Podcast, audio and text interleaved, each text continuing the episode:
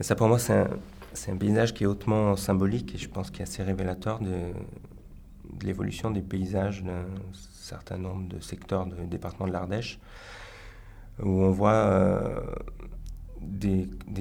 un habitat traditionnel très regroupé qui était entouré par des cultures vivrières, à la fois la vigne puis des vergers.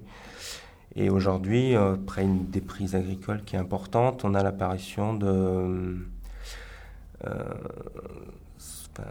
puisque je connais celui-là, c'est essentiellement des, étrangers de l'Europe du Nord qui viennent s'implanter, qui commencent à venir avec leurs caravanes et qui se construisent leur, leur maison dans ce territoire. Et ce qui, en plus de l'évolution, qui n'est pas toujours facile à, accepter des constructions euh, euh, modernes, entre guillemets, quoi, du pavillonnaire, c'est qu'en plus, c'est des projets qui mettent longtemps, c'est souvent de l'autoconstruction.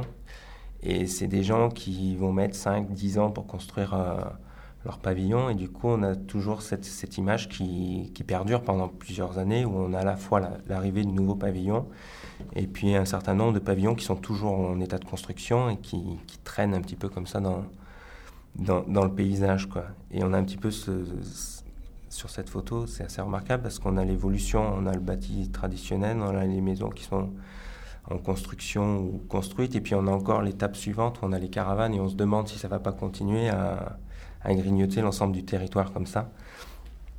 Et du coup, on a à la fois le, dans des paysages qui étaient relativement ouverts, on a une fermeture de ce paysage, à la fois par l'évolution du bâti et la construction du pavillonnaire, et puis de l'autre côté, on a la forêt qui gagne et, les pins qui, qui, avancent à grands pas sur ces, sur ces paysages qui étaient assez construits, quoi, qui étaient tout en terrasse, hein, enfin beaucoup construits en terrasse, et très agricoles, dans un secteur qui était très agricole il y a peu d'années encore et qui, a tendance à fondre dans une masse un petit peu, à, se banaliser un petit peu.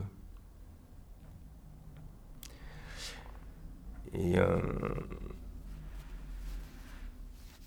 peut-être l'autre élément aussi, c'est qu'on est dans, comme on voit un petit peu au premier plan, c'est qu'on est beaucoup dans des secteurs où on a de l'habitat secondaire aussi, donc euh, pas forcément une présence humaine très forte toute l'année. Et donc, euh, comme l'image de la balancelle au milieu de la, balançoire au milieu de la friche, c'est un peu révélateur de ça, c'est qu'il y, a beaucoup de monde par, saison. Et puis le, reste du temps, c'est un territoire qui a tendance à se vider aussi un, un petit peu, quoi. Subit fortement les périodes de saison touristique. Est-ce que vous entendez des sons? Euh, à cet endroit, pour moi, c'est pas forcément des sons. Moi, j'ai plus les odeurs. J'ai l'odeur des pins qui est assez présent, même si en termes de paysage, c'est pas quelque chose qui est forcément valorisant parce que ça a tendance à fermer les, les paysages, mais c'est quand même quelque chose qui est très présent dans, dans le paysage olfactif. Parce qu'il y a cette forte odeur de, des résineux et des, des, pins qui est quand même quelque chose d'assez caractéristique et plutôt agréable. Et en termes de son, euh, pas beaucoup parce que c'est pas des endroits qui sont très très vivants. Je veux dire que c'est pas vivant partout, mais non.